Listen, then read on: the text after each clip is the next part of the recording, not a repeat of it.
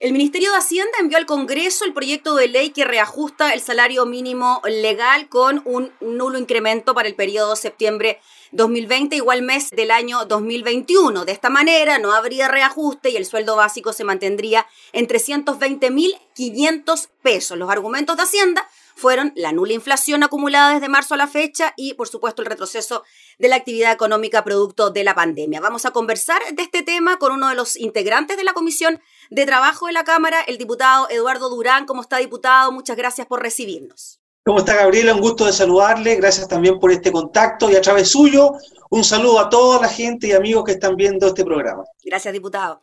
Diputado, ¿era esperable un reajuste o un cero reajuste de estas características, considerando el momento por el que atraviesa no solo nuestro país, sino el mundo entero, ¿no? Bueno, eh, como usted dice, esperable o no, era evidente que las condiciones en que nos encontramos como país, eh, pretender o aspirar a un incremento sustancial del ingreso mínimo mensual era una utopía. Estamos viviendo tiempos complejos, no solamente en Chile, sino que en el mundo entero. Por lo tanto, eh, hay que ser realistas también, tener en cuenta el momento en el que vive nuestro país la situación del empleo, el crecimiento económico, lo que de alguna manera eh, eh, frena eh, alguna posibilidad de tener un aumento importante del salario mínimo. Mm. Diputado, pero que sea cero. ¿Cómo puede ser interpretado, no? Desde la CUT se dice que los trabajadores son los que están haciendo un mayor esfuerzo y que quizás llegó el tiempo de que empresarios también puedan hacer un esfuerzo en estos momentos de crisis. ¿Cómo lo ve usted? Yo creo que en este tiempo, como usted lo dice, todos tienen que hacer un esfuerzo, trabajadores, empresarios, el Estado también a través del gobierno, y eso es lo que se ha hecho poco a poco. Nada más que la situación que vive Chile en este contexto de pandemia hace que, eh, si bien es cierto, pareciera una burla, una risa de un crecimiento de un 0% del ingreso mínimo mensual, en las negociaciones esperamos que esto pueda relajarse, pero tampoco llegar a los niveles que pide la CUT tenemos que llegar a un justo medio que nos permita eh, un tránsito normal y tranquilo en este tipo de situaciones. O sea, usted, diputado Durán, tampoco estaría de acuerdo con que el reajuste fuera de un 0%, sino que esperaría a un poquito más. Sin duda, sin duda. Yo creo que estas son negociaciones donde cada uno pone su, su punto inicial para llegar después de las conversaciones tratativas a un aumento que esperamos que pueda darse. Pero también tenemos que considerar que en el escenario en que se encuentra nuestro país, con una caída récord del crecimiento económico del 14%, que, cosa que no se ve desde la crisis económica del 82. Hemos perdido 1.700.000 puestos de trabajo. Y también hay que considerar que las personas que ganan el ingreso mínimo mensual, alrededor de los 320.000 pesos, son principalmente gente que trabaja en la pequeña y en la mediana empresa no en la gran empresa como podría pensarse, ni tampoco en el sector público. Entonces, en ese sentido, los que harán su mayor esfuerzo siempre en estas situaciones son los pequeños y medianos empresarios que hoy día están siendo muy golpeados. Claro, pequeños y medianos empresarios que en muchas ocasiones incluso se han tenido que someter a la ley de protección al empleo para que sus trabajadores sigan dependiendo laboralmente de ello, pero recibiendo salarios con el seguro de desempleo. Eso ya se extendió, ¿no, diputado? Ya se aprobó en el Congreso la extensión de estos empleos de, no los empleos de emergencia, de extender, ¿no? Los seguros de cesantía hasta, entiendo, octubre en un primer momento y después hasta febrero. Entiendo yo también de la misma situación. Eh, aquí tenemos que pensar que la pandemia no duró hasta junio, no duró hasta agosto.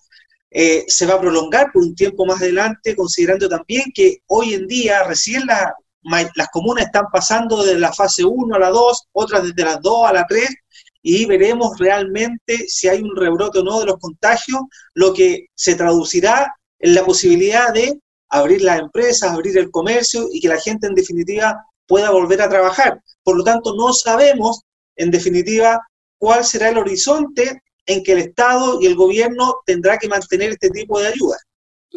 Claro, usted mencionaba a los emprendedores, diputados, quizás pequeños y medianos empresarios que se han visto súper afectados por la crisis económica. Muchos acogieron a la ley de protección al empleo, otros tuvieron que cerrar directamente. ¿Es ahí entonces usted donde cree que se podría producir el mayor problema con un incremento mayor del salario mínimo? Así es, así es, sobre todo en los, en los pequeños y medianos empresarios que concentran el, el 40% de la gente que gana el sueldo mínimo. Si esto no afecta a la gente que tiene mayores sueldos, estamos hablando del segmento de personas que se mueven entre 0,9 y 1,2 veces el sueldo mínimo. Ahí así que les afectaría, ¿ya? Y ellos son los que esperarían a lo mejor la posibilidad de un incremento. Sin embargo, esas personas trabajan mayoritariamente en la pequeña y mediana empresa que hoy día no está trabajando, que hoy día está quebrada eh, y, que está y que está funcionando a partir de los seguros de cesantía y los beneficios que ha otorgado el Estado.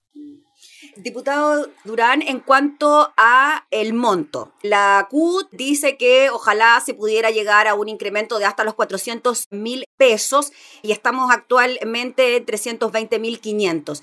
¿Cuál cree usted que pudiese ser una cifra adecuada para este momento? ¿Cuánto cree usted que pudiese ser el incremento pensando que el gobierno propuso cero? Mire, ¿quién de nosotros, eh, Gabriela, podría oponerse o no querer que la gente hoy día en Chile tenga buenos sueldos, buenos trabajos?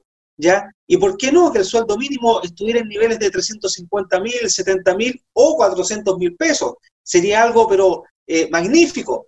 Pero las condiciones no están para eso, lamentablemente. La realidad del empleo en Chile, la informalidad, eh, el, tema económico que estamos viviendo hoy día en medio de la pandemia, hacen que esto sea una utopía, ¿cierto? Una realidad eh, no alcanzable. Hay un dicho que decimos, eh, queremos, si soñamos, pidamos lo imposible, ¿cierto?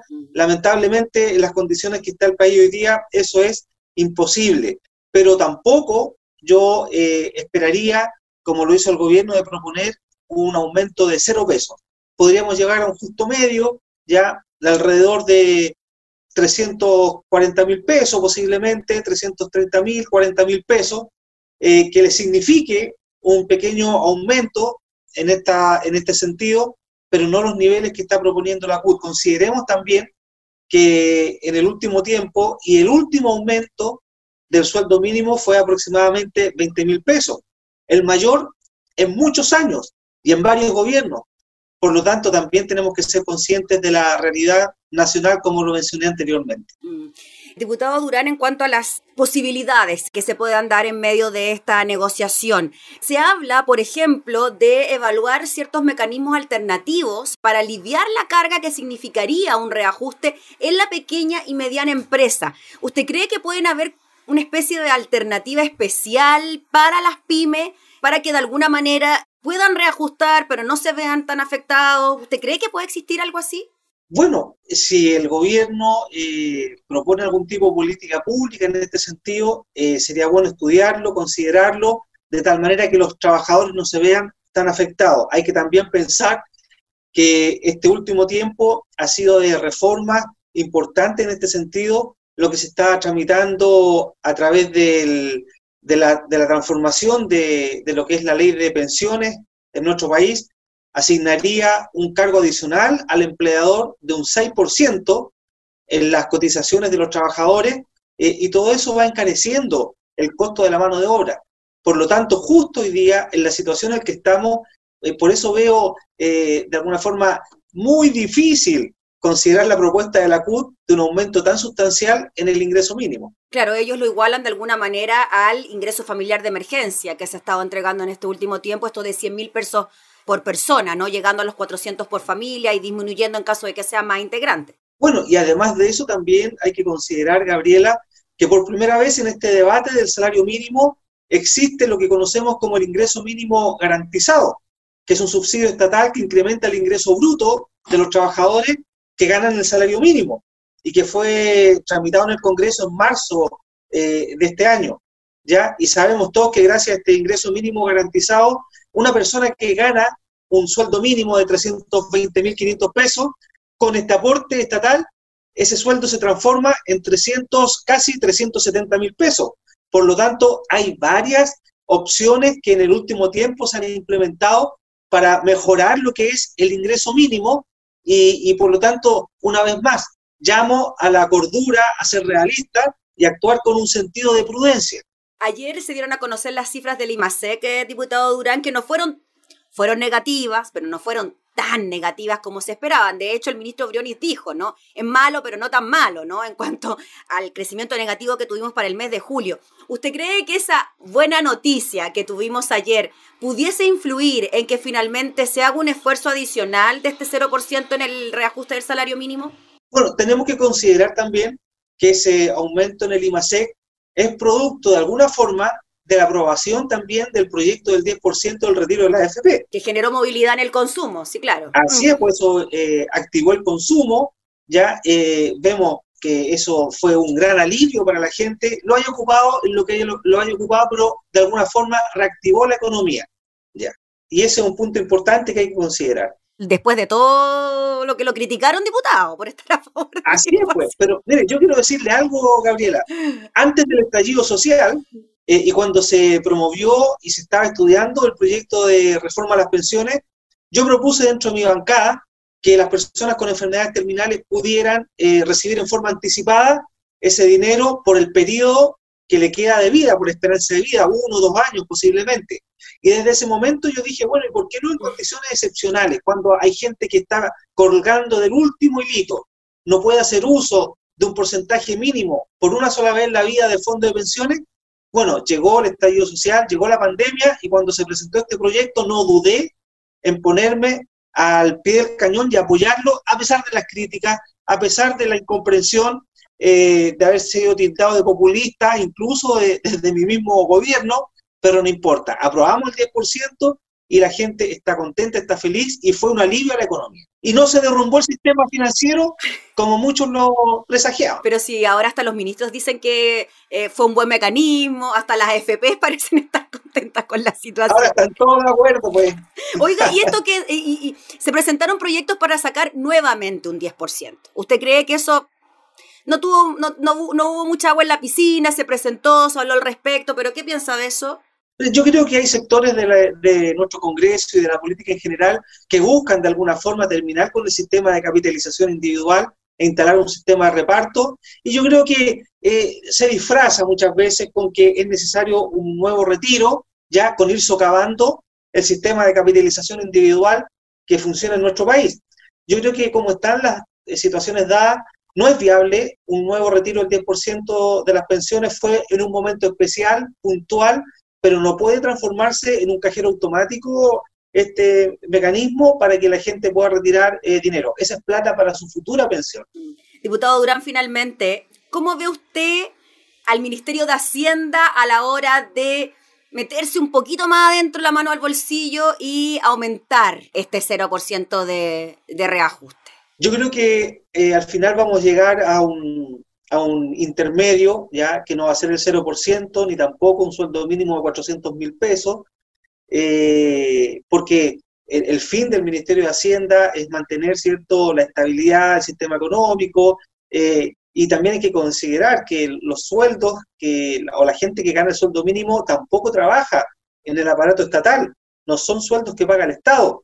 Por lo tanto, es un tema de, de conciencia, de responsabilidad fiscal, ¿ya? Pero yo creo que al final de todo este proceso vamos a llegar a un justo medio que nos deje medianamente tranquilo a todos, pero considerando, Gabriela, la situación que vive el país en la actualidad. Muy bien, pues diputado Durán, le agradecemos enormemente por el contacto, por hablar de estos temas tan importantes para todos los chilenos y estaremos atentos entonces al trámite que se haga en la Comisión de Trabajo. Me decía usted que ya comenzaron con audiencias para escuchar a distintos representantes de organizaciones laborales frente a este tema, ¿no? Así es, hemos estado escuchando a organizaciones laborales, a sindicatos, a las centrales de trabajadores. Esperamos también escuchar a las contrapartes, me refiero a emprendedores, eh, pequeña y mediana empresa, de tal manera hacernos un panorama, académicos también, organismos que muchas veces opinan en estos temas para tener una, una visión y votar en definitiva lo que esperamos sea mejor para nuestros trabajadores. Muy bien, pues diputado Eduardo Durán, le agradecemos por el contacto, que esté muy bien, que tenga buen día. Muchas gracias Gabriela por este contacto. Eh, a través suyo, un saludo cariñoso y afectuoso a todos los televidentes. Gracias, diputado. Gracias. Era el diputado Eduardo Durán, integrante de la Comisión de Trabajo, hablando sobre la propuesta de reajuste de salario mínimo por parte del Ministerio de Hacienda.